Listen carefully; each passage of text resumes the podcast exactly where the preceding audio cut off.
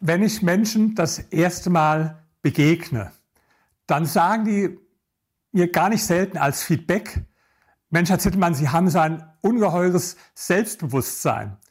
Ich war neulich auf einem Rhetorikkurs, um noch meine Fähigkeiten als Redner zu verbessern. Und da war das das Feedback von den ganzen Leuten, die haben gesagt, Mensch, woher hast du so dein ungeheures Selbstbewusstsein? Jetzt habe ich etwas Glück gehabt, muss ich zugeben. Ich hatte einen Vater, der hat mir schon, wo ich ein Kind war, immer gesagt, dass ich intelligenter bin als die anderen. Und ich habe es auch geglaubt. Übrigens, ich glaube es heute immer noch. Das war natürlich eine gute Basis, die nicht jeder Mensch hat. Manche Kinder haben Eltern, die ihnen ständig ihr Selbstbewusstsein rauben. Aber wie dem auch sei, ich bin nicht mit meinem Selbstbewusstsein geboren worden, sondern es hat sich entwickelt.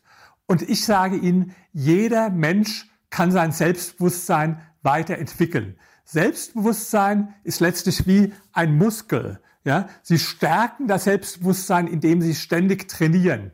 Durch kleine Erfolgserlebnisse, größere Erfolgserlebnisse, die Sie dann auch aufschreiben sollten für sich. Das heißt, ich empfehle Ihnen, schreiben Sie jeden Tag drei Dinge auf, die Ihnen besonders gut gelungen sind.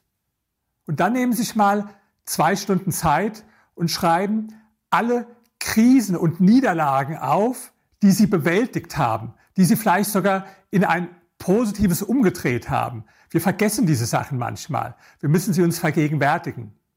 Und dann eine ganz wichtige Empfehlung, vielleicht die wichtigste, um Ihr Selbstvertrauen zu stärken. Trennen Sie sich von Menschen, die Ihnen systematisch Ihr Selbstbewusstsein rauben. Das gibt es manchmal in Partnerschaften, ja. Und ich finde das gemein, wenn der Mann zum Beispiel seiner Frau ständig Selbstvertrauen raubt. Sie müssen sich von solchen Menschen trennen, von solchen Selbstbewusstseinräubern. Ich meine damit nicht Menschen, die sie kritisieren. Das ist wichtig, die es gut mit ihnen meinen. Aber ich denke, das spüren sie. Ob es jemand gut mit ihnen meint und konstruktive Kritik übt, die ihnen die Möglichkeit gibt, sich zu verbessern, oder ob sie einfach jemanden niedermacht. Und dieser jemand, das können auch sie selbst sein achten Sie besser auf Ihre inneren Dialoge.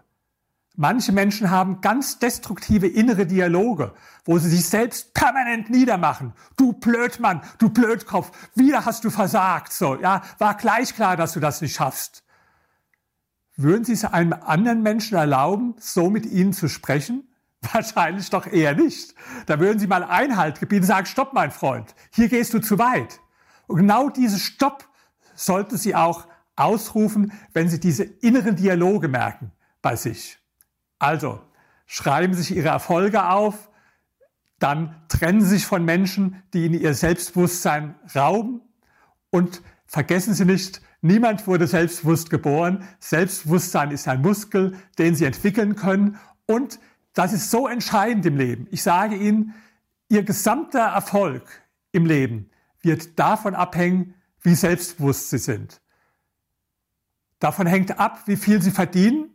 Davon hängt ab, ob sie Karriere machen. Davon hängt auch ab, wie groß ihre Chancen bei der Partnerwahl sind. Ich hatte immer besonders hübsche Freundinnen, schon mein Leben lang, auch wo ich kein Geld hatte.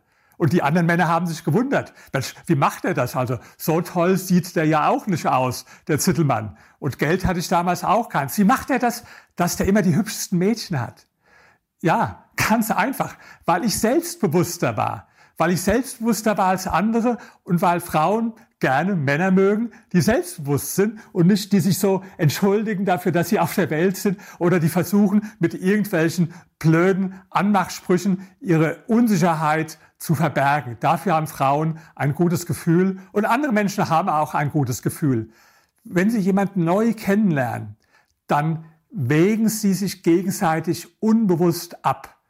Wie stark ist das Selbstvertrauen, das ich habe und das der andere hat? Steht der andere in dieser Beziehung über mir oder unter mir oder bewegt er sich auf einer Ebene? Deshalb zu viel Selbstbewusstsein kann man überhaupt gar nicht haben. Arbeiten Sie daran, Ihr Selbstbewusstsein so zu stärken, wie Sie einen Muskel stärken.